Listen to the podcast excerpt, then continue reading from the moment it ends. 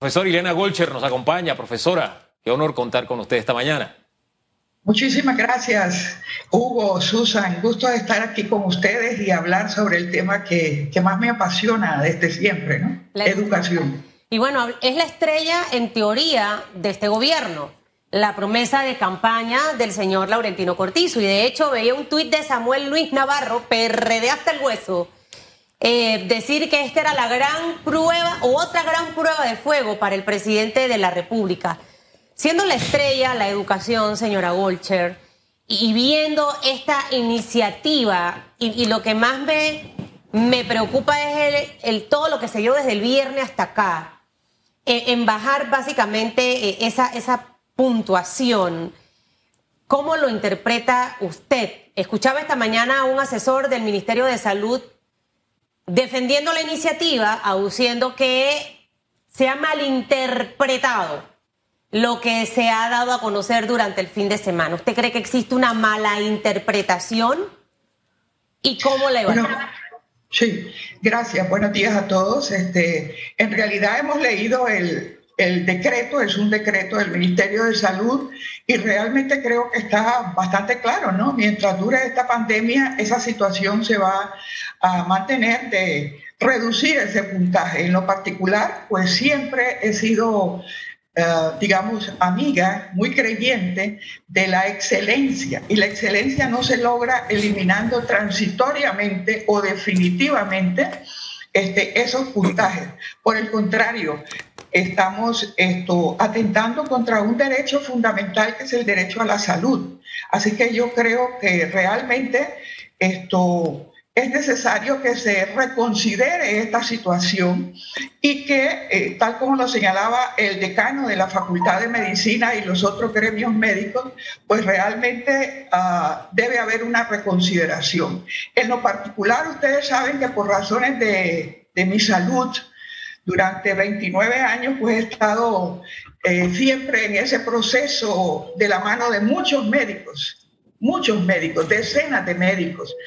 Y todos han sido, eh, para mi satisfacción, han sido egresados de la Universidad de Panamá, cuya, cuya calidad en asuntos de medicina y de otras especialidades es evidente, es notoria. Así que yo hago un llamado a toda la sociedad panameña, particularmente a las autoridades, para que reconsideren esto. Yo creo que es un retroceso, es un retroceso muy evidente y tiene que rectificarse, ¿no? Como se rectificó anteriormente aquella eh, solicitud de darle una equivalencia a la experiencia en el campo por títulos profesionales. Así que yo lo que puedo decir es que ahorita amerita una, una reconsideración de ese mecanismo. Nada lo justifica desde mi punto de vista. Ese llamado a reconsideración, vamos a darle un poquito de, de sustento, porque como bien dijo usted en su respuesta, es un tema que tiene que ver con profesionales que hacen la diferencia en un momento dado entre la vida y la muerte. Así de delicado es. Es difícil establecer parangones pero es como, por ejemplo, un periodista que no sepa ni leer ni escribir. O sea, el periodista mínimamente debe saber leer y escribir. Más allá de la lectura comprensiva, solamente digamos leer y escribir, ¿no? Entonces esto es delicado, porque estamos hablando de, un, de una salida que de pronto uno puede pensar, lo que pasa es que el puntaje es muy alto, es difícil, es imposible.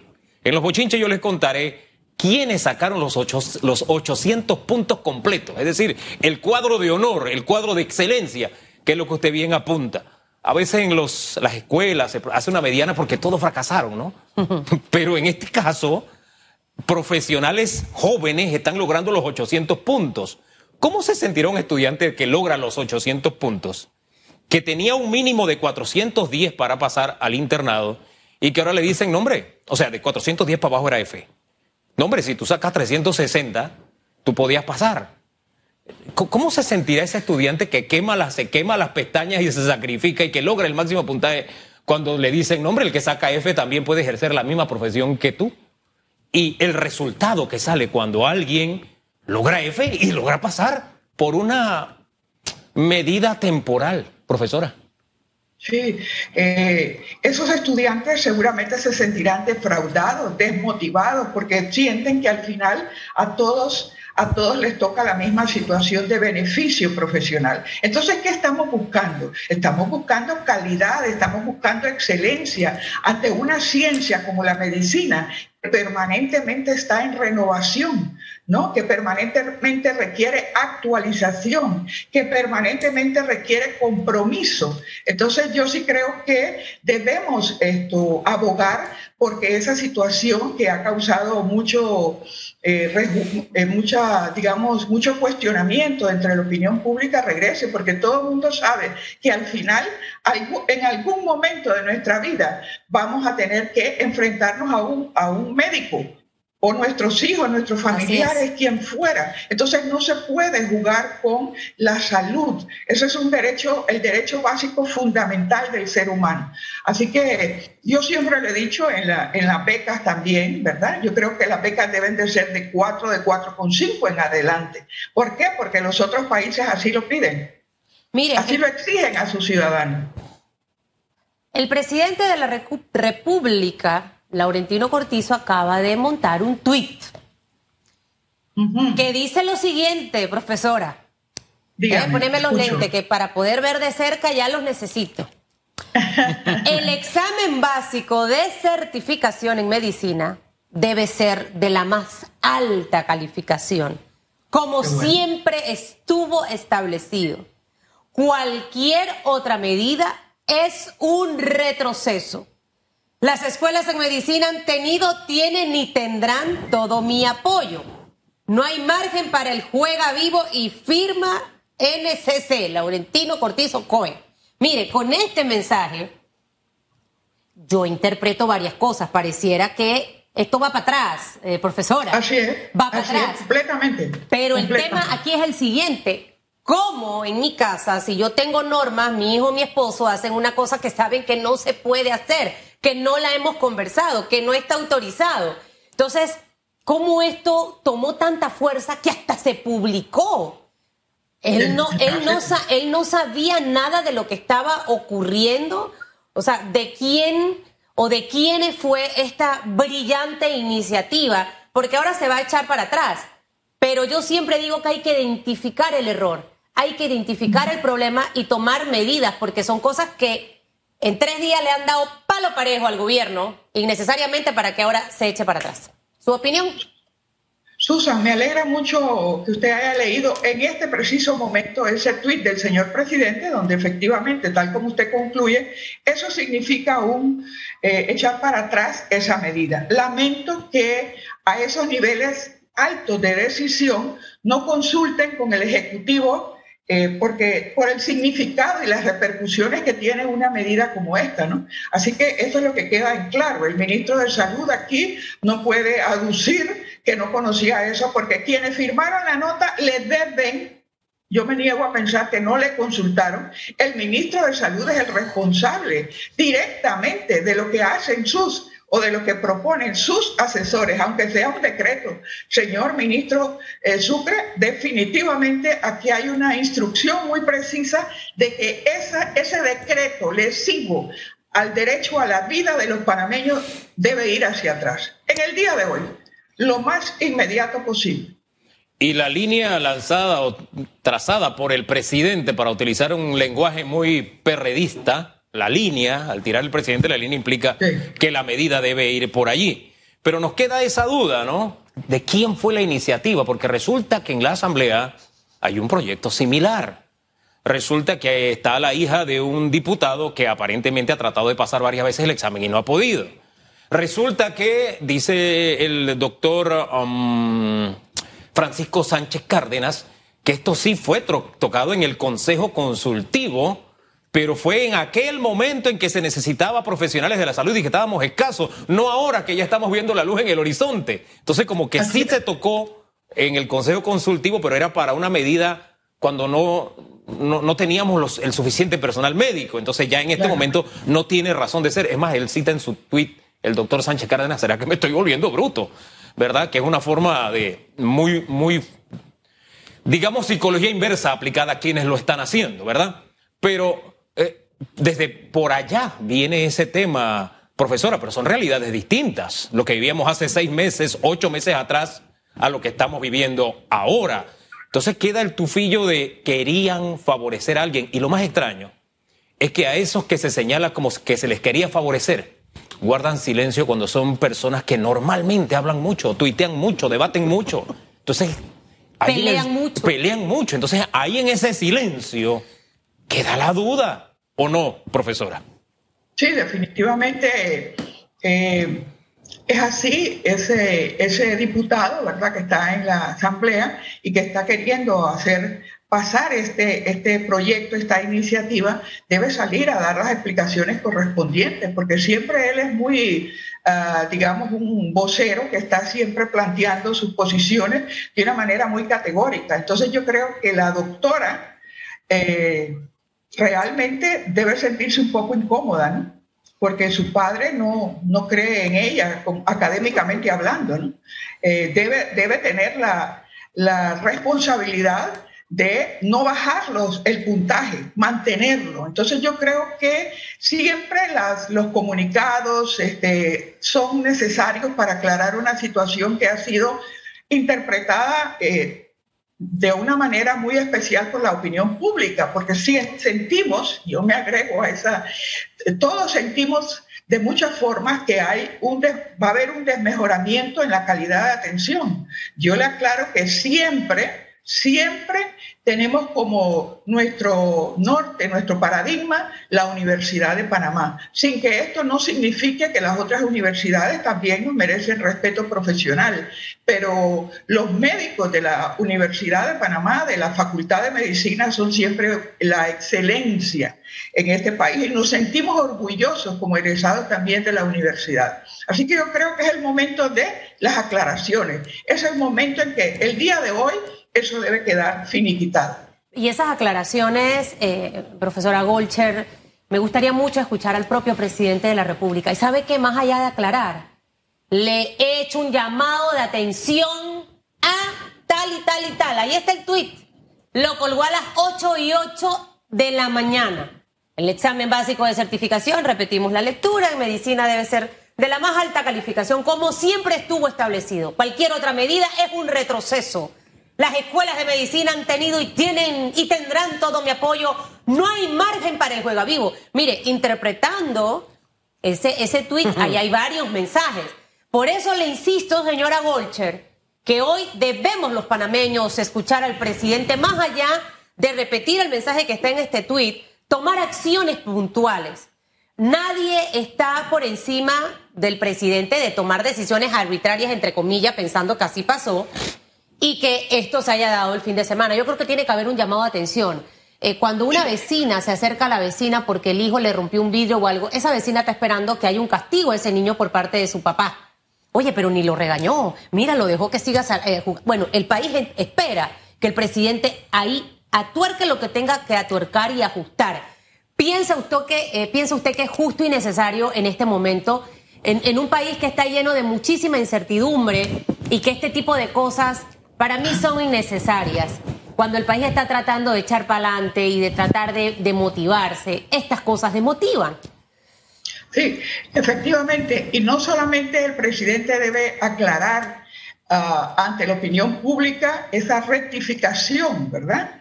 Esto, sino que además debe comprometerse con esa facultad de medicina, que es prácticamente quien ha eh, formado un 80-90% de los profesionales de la medicina en este país, debe comprometerse con los fondos necesarios para que esa facultad de medicina vuelva a ser lo que históricamente ha sido. No es posible que si la estrella de este gobierno es la educación y si la, la profesión por excelencia para que estemos todos el día de hoy con vida, con salud, este, está en las condiciones precarias. El decano Mendoza ha informado que hay 3.000 estudiantes que desean ingresar.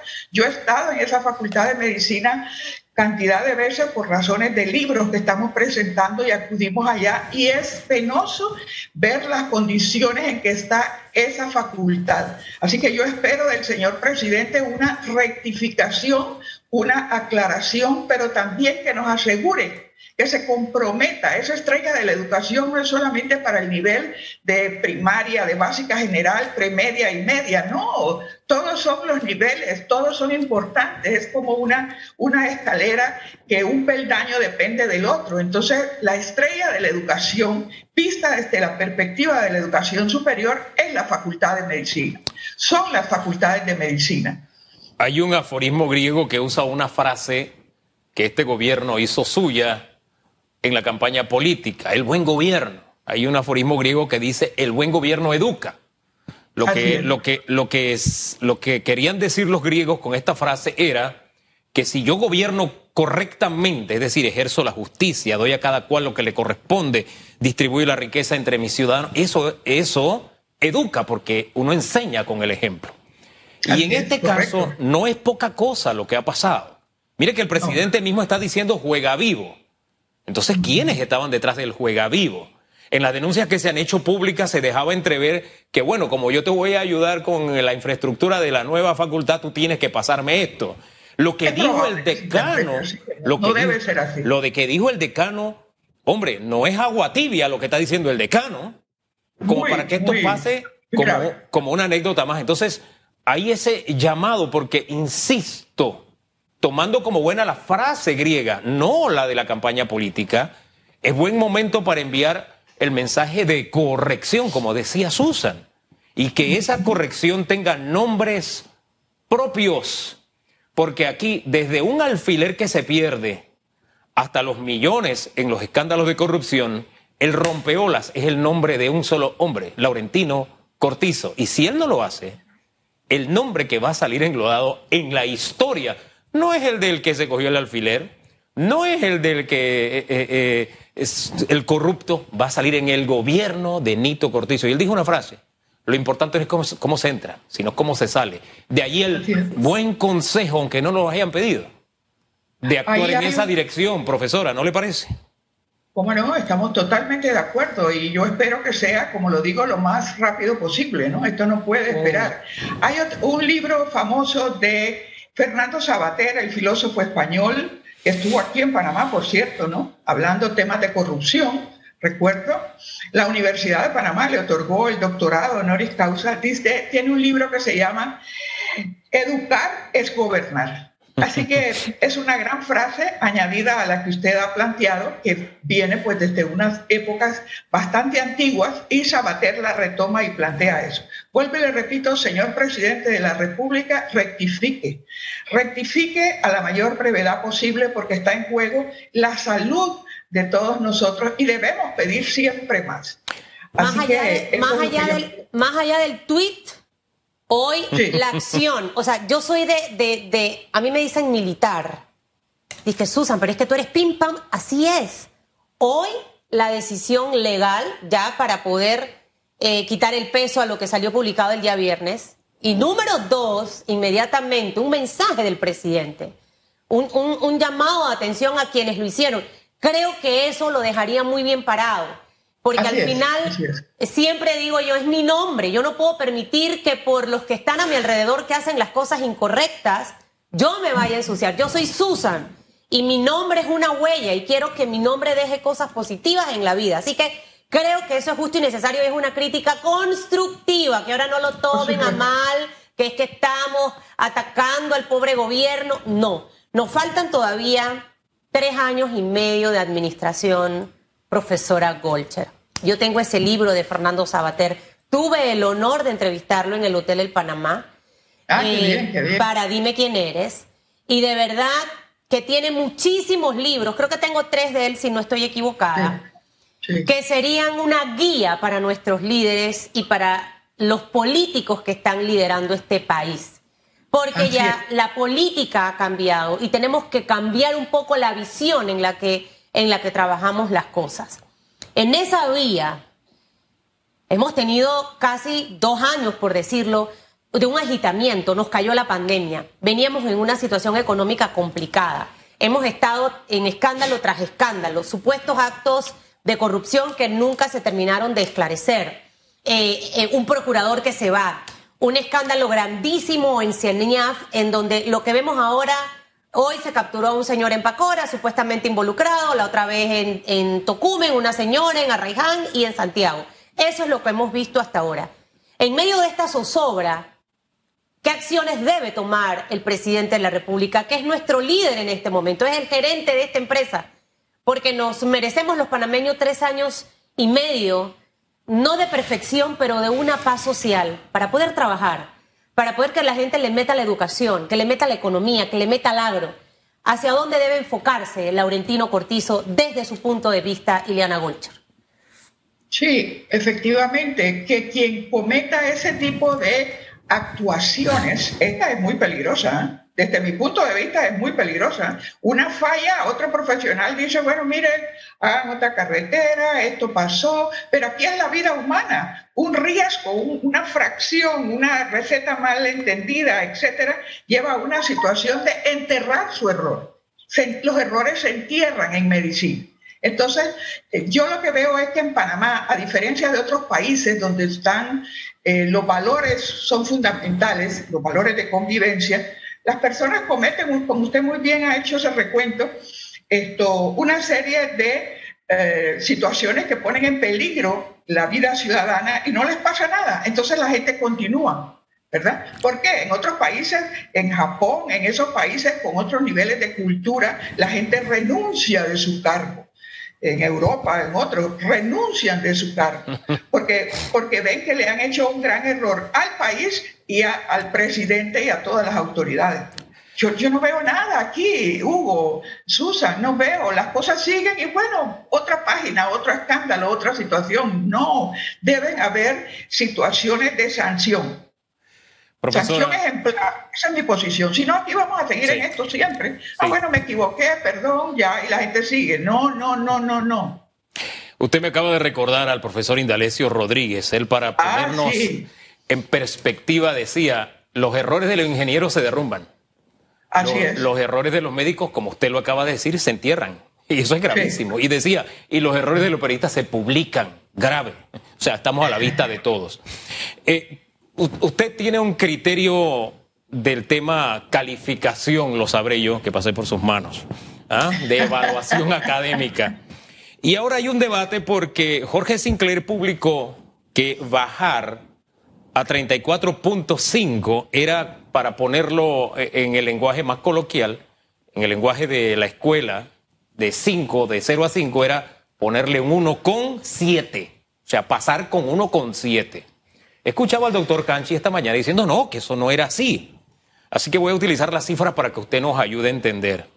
Si 800 es A y 400 era D menos, o sea, con lo, usted pasaba raspandito, 410 360 era F, ¿verdad? Este, eso en calificación de la escuela, como cuánto sería realmente? Sí, realmente sería una C, una calificación discutible, ¿no? Cuidado hasta una D, ¿no? Estuvo aquí pero no pasó. Entonces a veces los profesores asignamos una calificación de D. Es preocupante. Los médicos deben ser excelentes es una carrera de mucho riesgo, así que yo eh, realmente no comparto eso, ese criterio, ¿no? Debe ser una, una calificación eh, brillante, ¿no? Es decir, eh, de cuatro en adelante, ¿no? O sea, Lo sería, que equivaldría... Ni de cuatro, sería, sería dos, esa D es como decir, sacó dos. Sacó dos, así es, así es. Y lo que pasa es que muchos profesores eh, lamentablemente colocan el puntaje de tres, porque si no tiene implicaciones para obtener la beca universal, ya que nos vamos a referir al... ¿no? Y porque saben que va a venir un reproche, cuidado hasta golpes o una situación violenta, porque los padres de familia reclaman el tres para que su hijo pueda pasar y realmente ese muchacho no ha pasado la materia. Eso es un daño que le hacen a los hijos, los papás que hacen eso.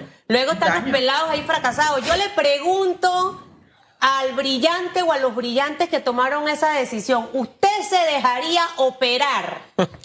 que lo abran con un bisturí, un médico que no pasó el examen cuatro veces y que después con esta medida sí lo pasa, porque aquí hay varios, varios controles, doctora. Por eso es que la Universidad de Panamá en la Facultad de Medicina, check, check, a nivel internacional, para ingresar un estudiante tiene que cumplir un puntaje solamente para ingresar.